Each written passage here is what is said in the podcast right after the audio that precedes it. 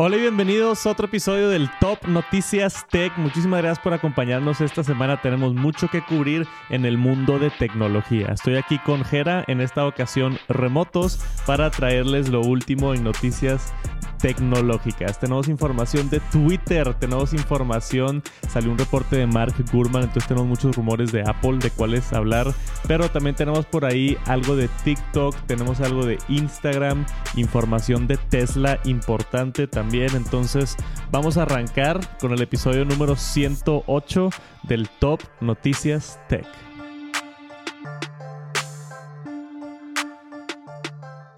Y para darles una actualización en todo lo que está sucediendo de Twitter, Twitter está en las noticias aquí en el TNT todas las semanas. No sé si es parte de la estrategia de Elon Musk de que estemos hablando tanto de Twitter, güey, pero parece ser que siempre hablamos de esto porque pasan cosas bien interesantes. Cuando entra un multibillonario a correr una empresa de redes sociales, suceden cosas interesantes.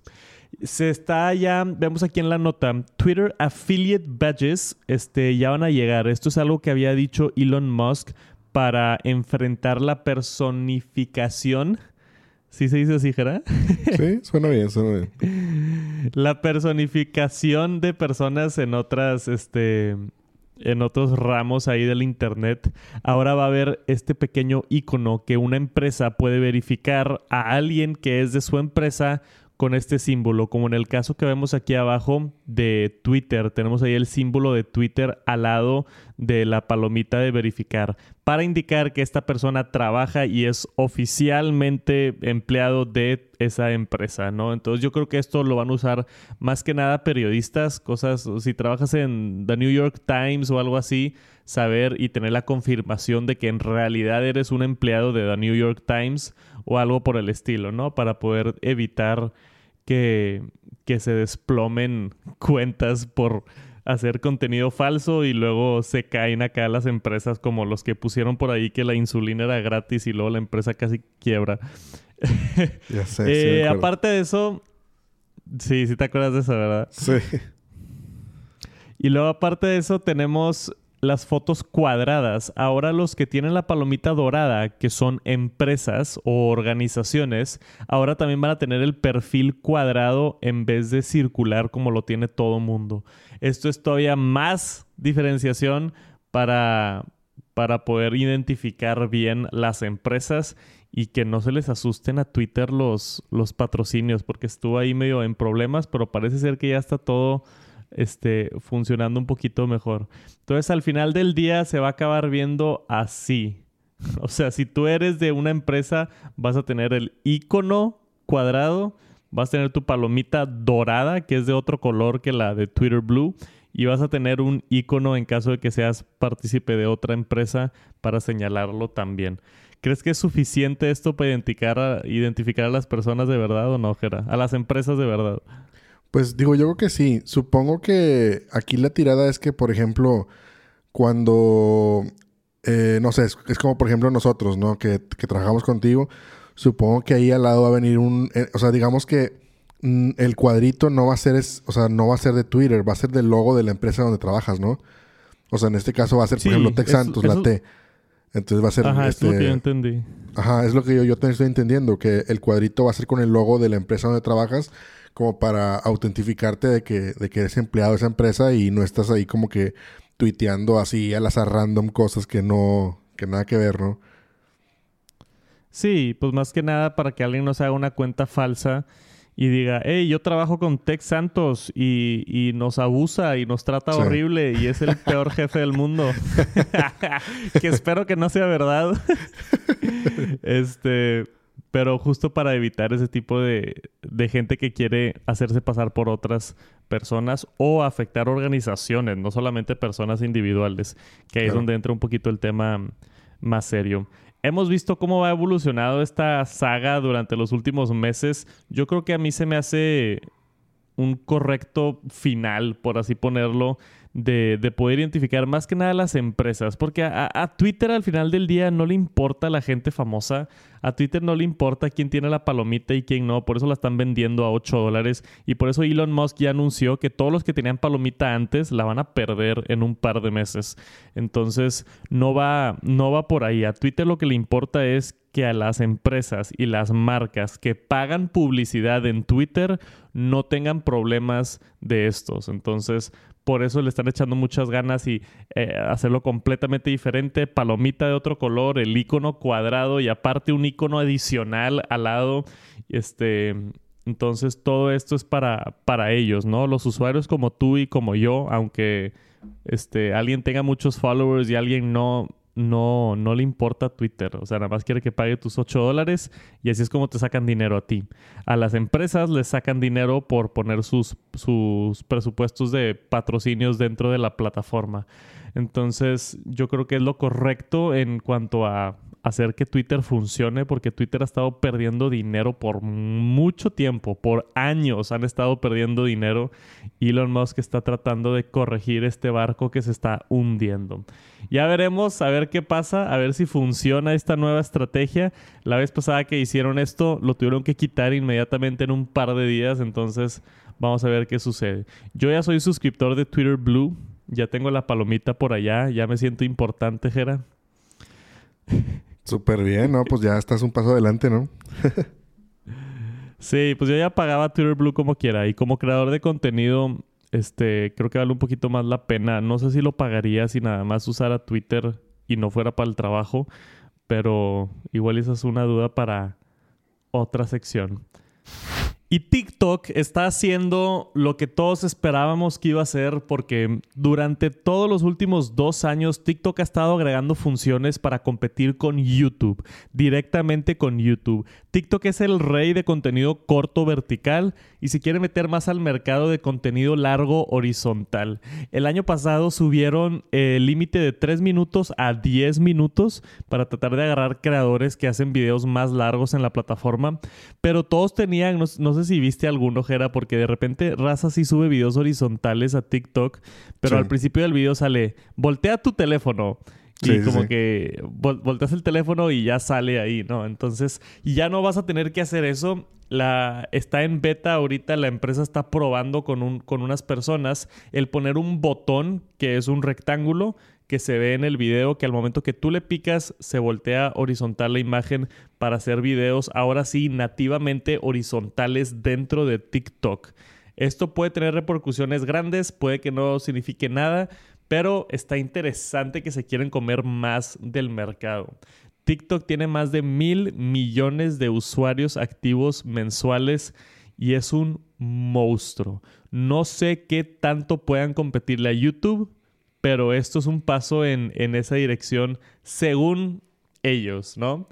Y aparte de esta nota de TikTok, yo también vi esta semana que el gobierno de Estados Unidos este, pasó una nueva, ah, no sé cómo se dice, un bill, creo que es legislación, no estoy seguro qué es, pero pasaron algo en el gobierno para poder votar para ver si quitan a TikTok de Estados Unidos o no, porque creen que los está utilizando China para espiar y agarrar información de los usuarios y ya sabes, el mismo cuento de, siempre. Entonces también TikTok puede estar en problemas y lo pueden este, banear de los Estados Unidos. Pero, ¿qué opinas de esto de que TikTok se quiere hacer YouTube? ¿Crees que les funcione o no? Pues digo, yo, yo siempre he dicho y sí he sido de la idea de que pues zapatero a tus zapatos, ¿no? O sea, quédate con, o sea, lo que te funciona, pues nada más puedes hacer cambios y todo, pero no sé, como que otra plataforma más de contenido horizontal, como que no la veo tanto así. Aparte, digo, no sé, me, ha tocado ver, no TikToks, pero por ejemplo los Reels, de repente en Instagram, ¿no? De que si de repente me pongo a ver y estoy viendo ahí algún, algún Reel y, me desespera un chorro que no le puedes adelantar. Digo, no sé si a ti te pasa de repente así de que quieres ver un video y no le puedes adelantar o a veces no, no lo puedes ni pausar. Entonces, este, bueno, pausar creo que ya, ya se puede. Antes no se podía, creo. Este, pero si lo quieres adelantar o retrasar, a que te pasaste algo y quieres retrasarlo. Entonces, no sé, yo siento que me gusta más ver como que el contenido rápido, corto, en vertical, pero ya algo horizontal, me gustaría verlo con tiempo, digamos, como lo es YouTube. Entonces, digo, no sé, digo, pues como tú dices, se quieren comer el mercado, están comiéndose a YouTube y a, a otras plataformas, a Facebook y a todos. Entonces, pues Digo, al final del día también este Instagram se copió de TikTok y, TikTok de Snapchat y así se fueron todos. Entonces, pues yo creo que nada más es prueba y error, ¿no? A ver qué te funciona y te vas a quedar ahí. Pero yo, yo creo que el contenido fuerte va a seguir siendo el vertical, creo yo. Yo también, y, también creo que la razón por la que está haciendo esto TikTok y es la razón por la que todos hacen todo es, es dinero, ¿no? Yo creo que al tener videos más largos en su plataforma pueden vender más anuncios eh, y YouTube notoriamente es el, la mejor red social, la que mejor paga, ¿no? Yo que soy creador de contenido y tengo videos en Facebook y en este Instagram y en TikTok y en donde quieras y sigo mucho creadores de contenido, la que mejor paga es YouTube y por mucho. O sea, ya tiene toda la plataforma robusta de anuncios y es por ser contenido más buscado y no entregado, este, también sube bastante la tarifa. A mí lo que me preocupa de TikTok es que la, o sea, no entras a TikTok a buscar algo, nada más te lo van poniendo así enfrente de tu cara dependiendo de tus gustos. Entonces, pues no sé si les funcione contenido horizontal o si alguien va a ver un video horizontal y lo va a saltar inmediatamente, ¿no? O si va a haber una sección nueva de videos horizontales largos, no sé. Pero está interesante lo que está haciendo TikTok para tratar de competir y agarrar más mercado. Los mantendremos actualizados a ver cómo les va. Y si empiezan a ver videos horizontales en TikTok, ya saben por qué. Y una de las notas más grandes esta semana también es otra controversia alrededor de la App Store de Apple. Se pone cada vez más interesante esto, Jera. Eh, se descubrió por acá en un reporte de Bloomberg que Apple está trabajando en agregar soporte para side loading en, la, en el iPhone, no en la App Store, en el iPhone. Side loading es el acto de descargar una aplicación fuera de la App Store, que ahorita no se puede, es imposible hacerlo en iPhone no hay manera. Este, la única manera de hacerlo es haciendo un jailbreak. ¿Hace cuánto que no haces un jailbreak, Jera? Ya sé, o sea, en realidad yo nunca lo he hecho. Nunca lo he hecho, pero sí. No, no, no, nunca lo hice como que dije, ¿para qué? Y luego también te metes en problemas ahí con las aplicaciones y las del banco y todo. dije, nada, ¿para qué? No vale la pena. No, yo, yo, siempre, yo lo hacía, pero en mi iPod Touch, no en el iPhone. Y me gustaba mucho explorar ahí y moverle, hacer cosas nuevas. Pero estoy hablando hace 10 años, ¿verdad? Sí, sí, sí. Este. Va a ser más como Mac la plataforma, o sea que está abierta. Entonces, ahorita, en, si tú tienes una computadora, una MacBook Pro, una iMac, lo que sea, tú puedes entrar a la Mac App Store y descargar aplicaciones. Pero también puedes entrar directamente a spotify.com y bajar la aplicación de ahí.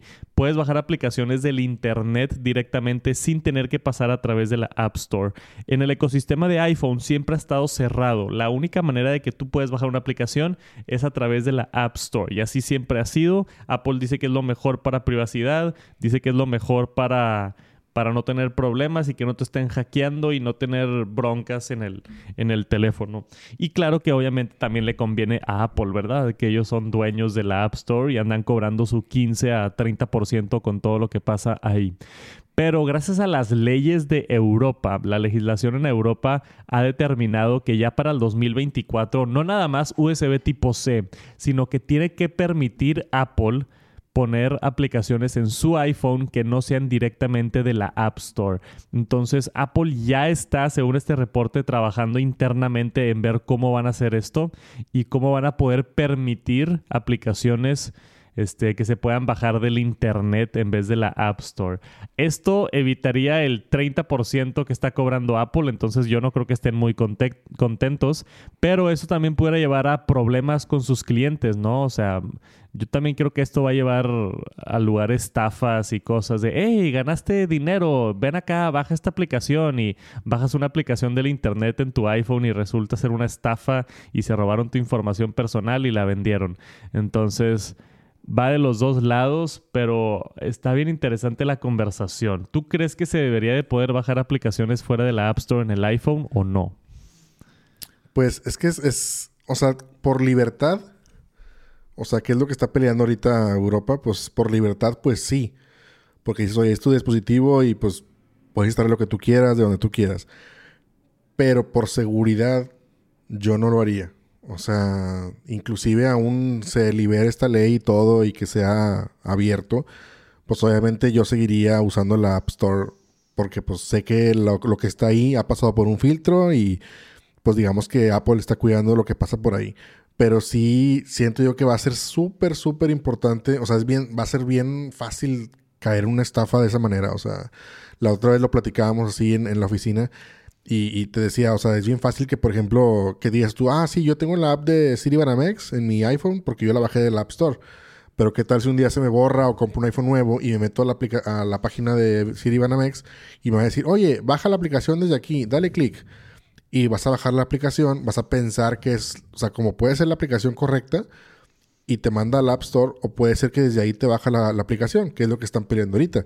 Entonces ya cualquiera va a poder tener en su servidor pues una aplicación legal o ilegal y, pues puede ser scam, o sea, que es lo más fácil, o sea, si ahorita vemos el scam fuertísimo con los correos, que por todos lados te bombardean bancos y estafas de todo tipo, pues no imagino ahora tenerlo, va a ser muy fácil pues para la gente que, caigamos en, una estafa a través de una aplicación, o sea, la verdad no sé cómo... Eh, pues es muy fácil. No sé cómo lo hacen en, Android, que creo que en Android sí se puede, ¿no? Puedes bajar aplicaciones de, de, X lugar y no sé cómo lo... Sí, creo que sí, pero la mayoría de la gente, no me acuerdo del porcentaje exacto, pero la mayoría de la gente usa la App Store. Que creo yo que es lo que pasaría con lo de Apple. O sea, si permiten side loading de bajar aplicaciones del Internet, yo como quiera creo que el 90% de las personas van a utilizar la App Store porque ya están acostumbrados y ya le tienen confianza y bla, bla, bla. Este, pero es interesante porque Apple no quiere hacer esto y se ve forzado a través de leyes. Estaba leyendo aquí en el artículo, este, si no cumplen con estas nuevas leyes de, de USB-C y de tener la App Store abierta y todo esto y el otro, este, pudiera cobrar una multa de 20% de los ingresos globales de la empresa. Entonces a Apple le costaría alrededor de 80 mil millones de dólares no seguir estas leyes, que es algo tremendo, ¿no? Entonces pues están peleando para poder este, adoptarlo lo más pronto posible. Dice por acá que en el iOS 17 es cuando se espera que ya abran la, el, poder habilitar aplicaciones directamente del Internet en el iPhone, pero que están buscando opciones, que tal vez van a cobrar una tarifa cuando bajas una aplicación o que van a tener un proceso de verificación muy riguroso o, esto y el otro. O sea, seguramente todos los abogados en Apple están como que tratando de encontrar la manera de hacerlo lo mejor posible o lo más seguro posible o, o de la manera que ganen más dinero. Pero, este es un problemón que tiene Apple ahorita por allá y esto nada más funcionaría en Europa. Entonces para nosotros acá en, México y en Latinoamérica esto no nos va a afectar en lo absoluto. Ahora, quién sabe, igual y si pones un VPN o algo y te pones como si estás allá en Europa, quizá te deje bajar otras aplicaciones, se va a poner medio, medio loco, ¿no? Porque yo nunca he escuchado, fuera de que alguien te robe la contraseña en otro lugar y te hackee tu iCloud, las fotos o algo. Yo nunca he escuchado de un iPhone hackeado. O sea, de que, que alguien entra a tu iPhone y lo pueda controlar Nunca he escuchado eso. Y sí lo he escuchado de Mac. A pesar de que la gente dice que no hay viruses para Mac y todo, si tú entras a páginas malas y empiezas a descargar cosas, se te empiezan a atar viruses a las computadoras, este malware, adware. A mí me ha pasado eh, en varias ocasiones donde salen pop-ups de anuncios así como loco. Y eso también es un virus en, en la computadora por haber bajado alguna aplicación.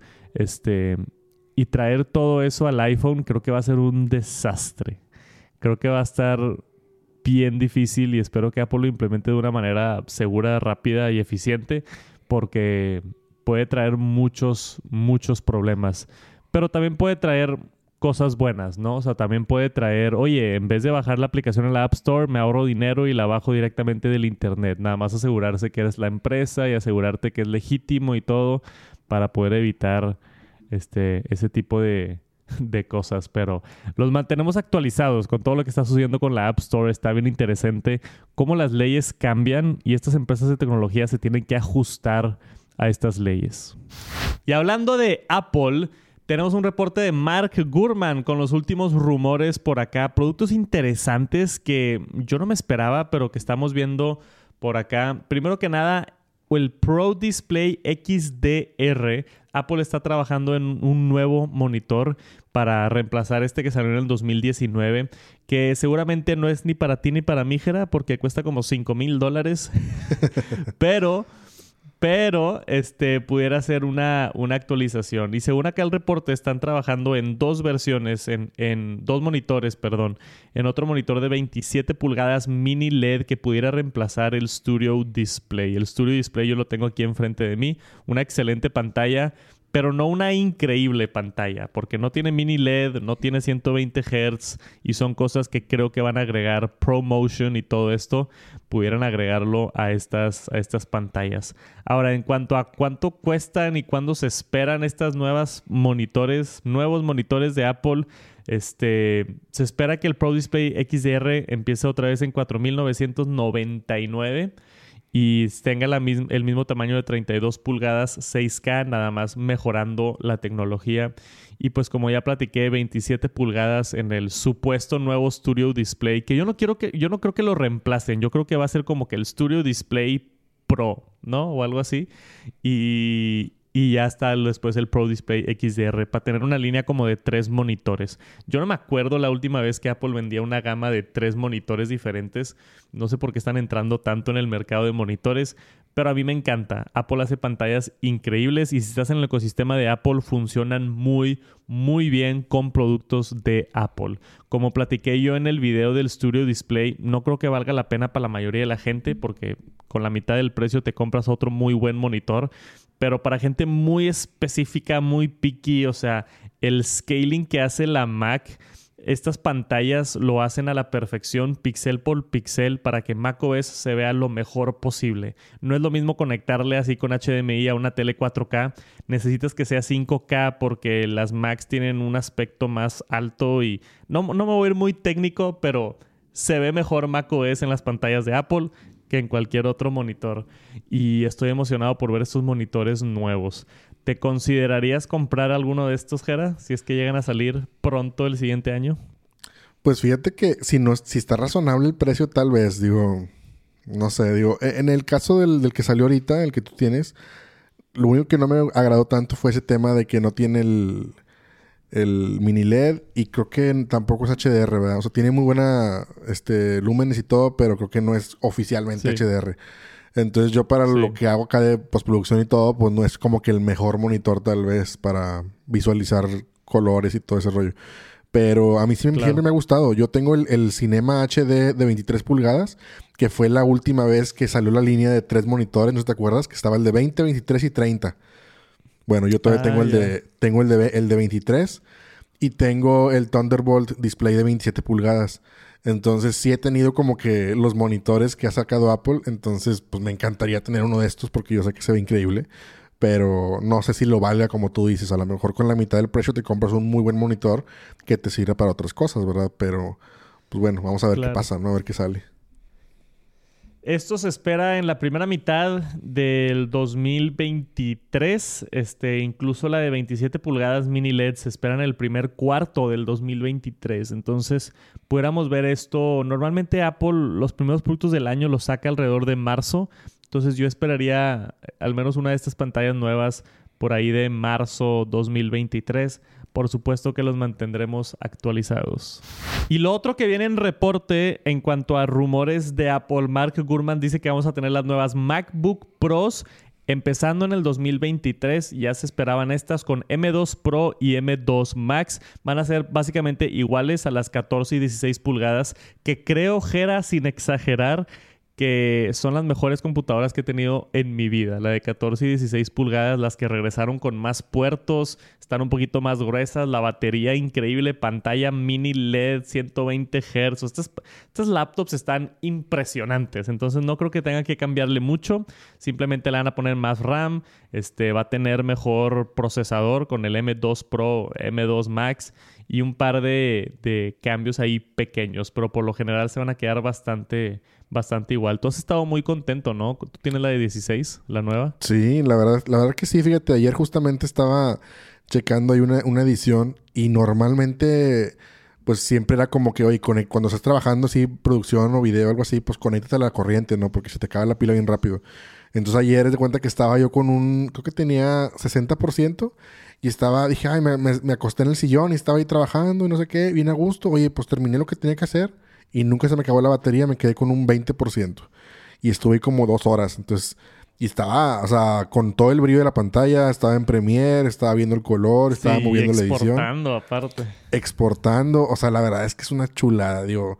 obviamente, casi creo que casi siempre, normalmente, la última laptop es la mejor que ha salido. O sea, siempre, y Apple lo dice, de que es la mejor, la mejor laptop que ha sacado Apple en años. Pues sí, pues normalmente van creciendo. Pero nos ha tocado anteriores que no han estado tan buenas, como tú dices. O sea, la que salió antes, que no tenía puertos y que nada más era USB-C, pues sí era la mejor de ese entonces, pero no tenía puertos. Entonces, ahora sí que esta es la mejor, creo yo. Así como tú lo dices. Sí, sí, sí. Yo, yo también creo que es de lo mejor que ha hecho Apple en cuanto a laptops los últimos años. Desde, desde el 2016 que introdujeron el nuevo diseño con puro USB tipo C, eh, los teclados fallaron mucho, había problemas de, de, calentamiento, de thermal throttling, muchos problemas que ya no existen en las nuevas MacBook Pros. Entonces se me hace excelente tener las actualizaciones. Van a salir, yo también creo que por ahí en marzo, abril deberíamos de ver estas nuevas MacBook Pros. Así que si están esperando una nueva MacBook Pro, yo me aguantaría al menos unos 3, 4 meses porque a pesar de que no cambian mucho, pues siempre es mejor comprar la generación nueva porque el procesador te va a durar un año más de actualizaciones y pues va a tener, va a estar un poquito mejor la computadora. Pero no es la única computadora que se espera, el siguiente año también se espera una iMac con M3. Esto está interesante, o sea, cambiaríamos de MacBook, perdón, de iMac M1 que salió en el 2020, si no me equivoco, va a ser ahora M3. O sea, se va a saltar el M2 por completo y nos vamos a ir directo a M3, que se me hizo bien interesante. Según el reporte acá de, de Ming Ching, no, no es Ming Ching Kuo, de Mark Gurman de Bloomberg. Entonces, esperemos ya, esto supuestamente va a salir ya en la segunda mitad del 2023, pero pudiéramos ver acá este, un ligero cambio y obviamente el procesador actualizado. Y la otra que nos falta es la Mac Pro. La Mac Pro supuestamente tenía que salir en el 2022 y ya no salió. Ya estamos aquí en las últimas de 2022 y no salió. Entonces esto va a salir el siguiente año con un rediseño completo para el nuevo silicio de Apple y se espera que tenga al menos M2 Ultra o M2 Extreme. Apple ha estado probando este, esto que pudiera tener hasta 152 núcleos de GPU. Es una bestia. Para que se den una idea, el M1 Ultra está impresionante, impresionante. Y creo que tiene hasta 32 o 48, no sé. Creo que era 32 núcleos. Este, de, igual manera, brincar de eso hasta 152 núcleos está impresionante, ¿no? Entonces, este, vamos a ver qué, qué sucede con eso. ¿Quién usa esas computadoras, güey? Para mí la M1 Ultra ya era demasiado. Pues yo, yo digo que más que nada estudios de cine, estudios de, o sea, pues no sé, gente que realmente le procesa mucho, o sea, mucho, pues sí, es que también creo yo que las computadoras han ido avanzando tanto que para ciertas cosas no requieres tanta potencia. O sea, por ejemplo, ahorita con una, inclusive hasta una Mac Mini puedes hacer cosas. O sea, puedes editar video, puedes hacer cosas. Obviamente no a nivel cine, no a nivel producción así súper profesional, pero puedes llegar a hacer las cosas. Antes no era así de fácil. Creo yo que el, hecho de haber cambiado los procesadores Apple con el nuevo silicio, creo yo que te da un poquito más de velocidad en cuanto a toda la gama de, de computadoras, porque antes no se podía, antes sí era muy difícil. Este, y tenías que como que si querías así procesar mucho este video, que tardaba horas en renderear o toda la noche. A mí me, tocó llegar a hacer eso. La dejabas prendida y estaba toda la noche procesando. Entonces ocupabas una computadora grande, potente, con abanicos y con todo eso para que pudiera aguantar y que no se te quemara a medianoche. Sí, este. Yo también creo que más que nada para gente. Es que Apple le dice pros, la MacBook Pro, pero en realidad no son profesionales, son consumidores este, intensos, así les llamo yo, ¿no? Esto sí creo que va a ser para profesionales de la industria, como tú dices, este, animadores en Netflix posiblemente van a tener estas computadoras este, gente de, estudios, gente de Pixar, gente que hace animaciones 3D, renders, gente que hace videojuegos, o sea, ese tipo de, de, que necesitas mucho de una computadora y te puede ahorrar mucho tiempo. Y para ellos, para un estudio de cine, pagar 5 mil, 8 mil, 10 mil dólares por una computadora no es nada. O sea, es tipo, güey, dame 10 porque necesito sacar la nueva película de Avengers lo más rápido posible y entre más rápido más les va con el dinero, entonces para ellos no es caro. Pero para un mortal como tú y yo, Jera, pagar 10 mil dólares por una computadora, este, creo que ni en mis sueños, la neta.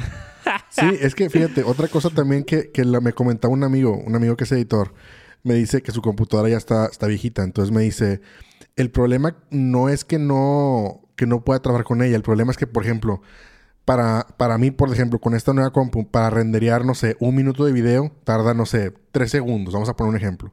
¿Sí? Entonces yo estoy trabajando, le doy render un minuto segundo, tarda tres segundos y sigo trabajando.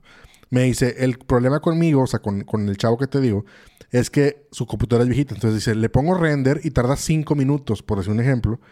Entonces en esos cinco minutos ya se me fue el flow. O sea, ya se me fue la onda, ya se me fue la idea, ya perdí la inspiración, ya me levanté al baño, ya tomé agua, o sea, ya me distraje. Entonces ya no puedo seguir trabajando igual. O sea, e-, ese es el tema que muchas veces decimos, oye, pues simplemente te tardas, en lugar de, de renderar en una hora, renderías en tres, pues para qué gastas, Pero la cosa es el momento de trabajar en tiempo real cuando pierdes la, la inspiración por hacer un render o porque tarde algún efecto. Esa es la única bronca con, con la velocidad, creo yo, eh, en el ámbito creativo, más que nada.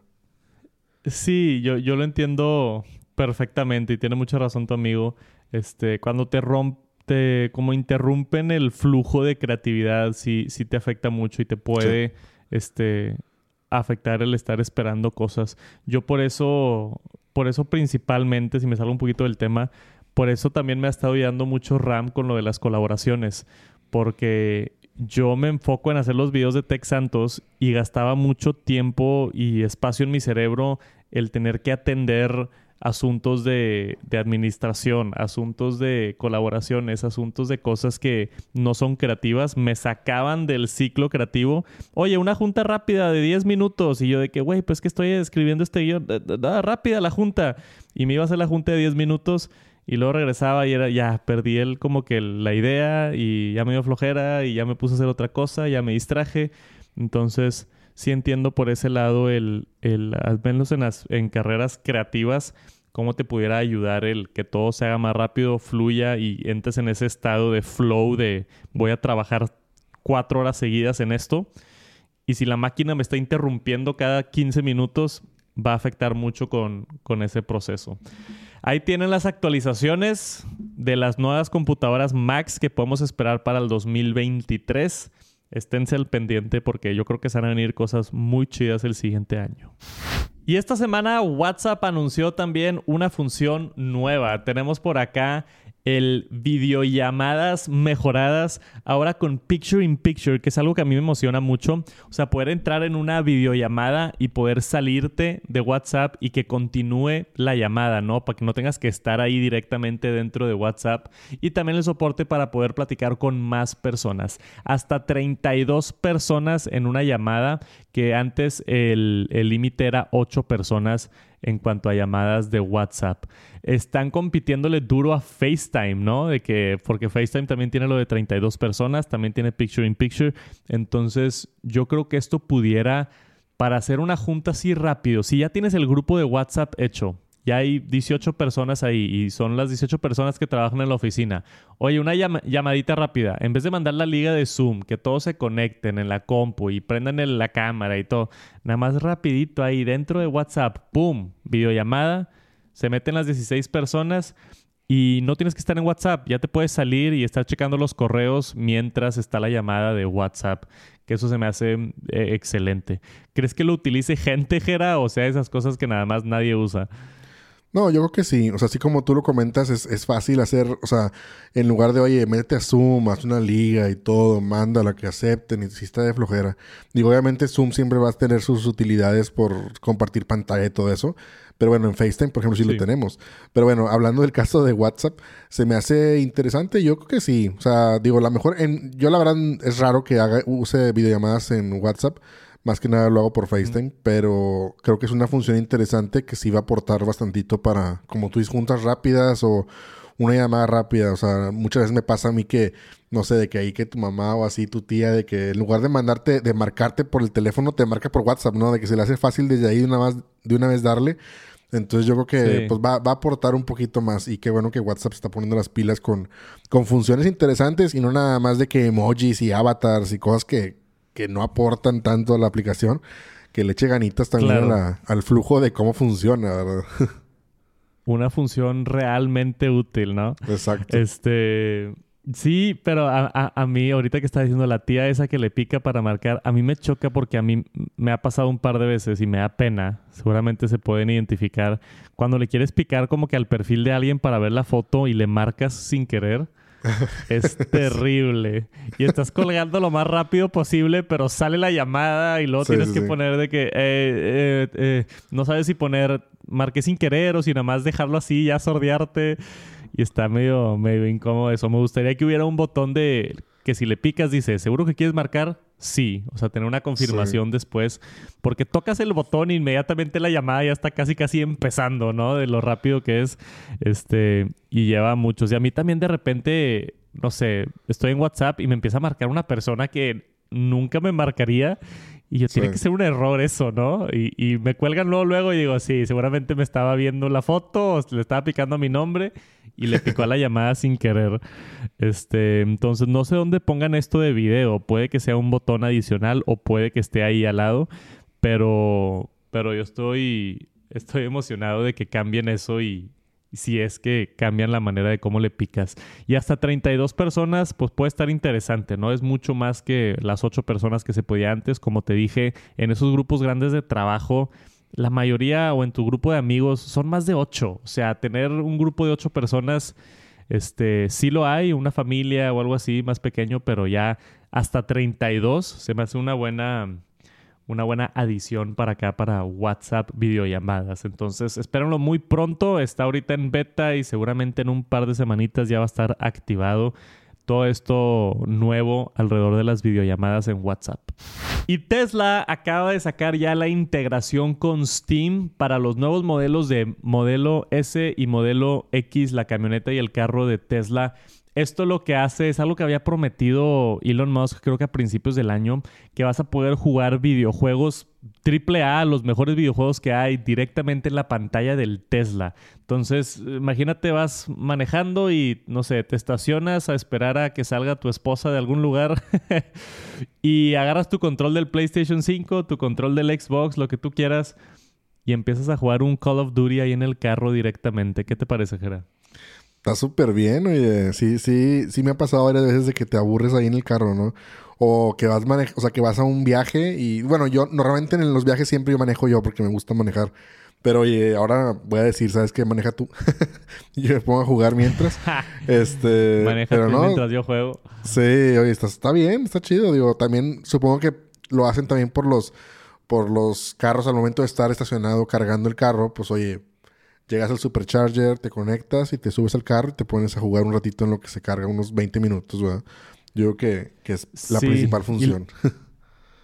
La plataforma de Steam pues tiene la mayoría de los videojuegos. O sea, vemos aquí Elden Ring que ganó el juego del año, Grand Theft Auto 5, o sea, Cyberpunk, a pesar de que son juegos que necesitan muchos gráficos, los puede correr aquí la pantalla y el sistema de Tesla este, directamente dentro del carro, que se me hace algo interesante, ¿no? Entonces, otra razón por la cual quiero un Tesla, todavía no me alcanza, pero esperemos en unos años me alcance el, el, Tesla para poder comprarlo. La única mala noticia es que esto solamente funciona con Teslas 2022 en adelante.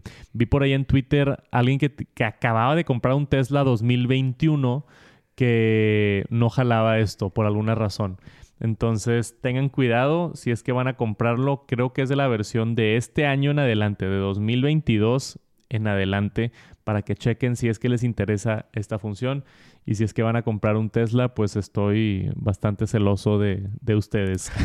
la otra pequeña función que agregaron fue Apple Music. No sé si sabías, Jera, pero no estaba Apple Music en Teslas.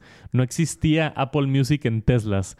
Y ya lo agregaron nativamente dentro de la plataforma. Te puedes dar de alta con tu cuenta de Apple Music para escuchar tu música y demás. Porque famosamente los Teslas no tienen CarPlay de Apple, no tienen Android Auto de Android, este, entonces dependes al 100% del sistema de Tesla, que es muy bueno y que los mapas son muy buenos y pues tiene las aplicaciones y ahora tiene Apple Music y Spotify y hasta videojuegos tiene ya, pero pero sí, no funciona con CarPlay ni Android Auto. Entonces, para que tengan eso en mente también. Ya quiero verme jugando acá un Call of Duty en el carro mientras espero el súper o espero la comida o espero algo. Estoy emocionado por esto y seguramente de aquí en adelante vamos a ver a todos los Teslas tener esta función que está bien interesante para los gamers. Y eso es todo por esta semana en el Top Noticias Tech. Muchísimas gracias por acompañarnos. Creo que nos queda un episodio, ¿no, Gera? La próxima semana y luego ya nos vamos al 2023. Este, qué emocionante, güey. Se pasó rapidísimo el año. Se pasó de volada y gracias a todos por escucharnos, por vernos y por comentar y todo. La verdad es que, este, pues agradecidos, ¿no? Con este año también que de crecimiento del proyecto. Sí, ha crecido bastante este año el Top Noticias Tech. Es una... No nos hemos hecho virales ni nada, Jera. O sea, vamos lento pero seguro. Pero sí ha crecido bastante eh, el podcast y esta comunidad de gente que se ha creado, que les gusta escuchar las noticias de tecnología. Gracias por acompañarnos. Les deseamos las mejores, felices fiestas, Navidad. Disfruten en familia. Este, aprovechen estas épocas porque son épocas bonitas que se vienen pocas veces en el año, ¿no? Yo, yo era muy, siempre he sido muy hater de la Navidad, Jera. Si me pongo un poquito personal aquí al final del podcast, este, como que me da, no sé, no, me encantan las esta época del año. Soy medio hater de Navidad. Grinch. Pero soy medio Grinch, sí, pero sordeado. O sea, no, no, no, no me porto mal ni nada, nada más. este como que me da flojera tantas, tantos eventos y posadas y cosas. Este, yo soy más más, no soy tan extrovertido, son más, soy más introvertido y prefiero como que estar en mi casa viendo la tele que estar en 16 posadas en... Bueno, o no, o no sé si eso es algo de México, que se hacen tantas posadas. Tal vez, tal vez. Pero eh, hay demasiados este, eventos a los que tienes que atender. Pero bueno, he aprendido que, que se disfrutan porque no tienes muchos de esos eventos al año y esas personas y seres queridos hay que darles atención porque disfrutan mucho la, la compañía, ¿no? Entonces disfruten, quiéranse, ámense, cuídense y nos vemos pronto, ¿verdad, Jera? Nos vemos y pues esperemos el siguiente capítulo. Digo, por ahí tenemos una idea, ¿no? De que en lugar de hacer capítulo hacíamos un live. Entonces, pues vamos a ver si, si se arma o, o los sorprendemos o a ver qué pasa, ¿no? A ver qué, a ver qué sale, a ver cómo andamos de posadas. Sí, a ver qué sale, porque ya va a ser después de Navidad, pero sí, podemos hacer un live para, para, no batallar tanto con la edición y nada. Eh, contestar preguntas, cerrar el año, no sé, ver cuáles fueron las mejores noticias del año. Podemos hacer algo así interesante. Esténse al pendiente al canal de YouTube de Top Noticias Tech, porque ahí es donde va a estar sucediendo esto. Feliz Navidad, gracias por acompañarnos, los queremos mucho y nos vemos muy pronto. Peace.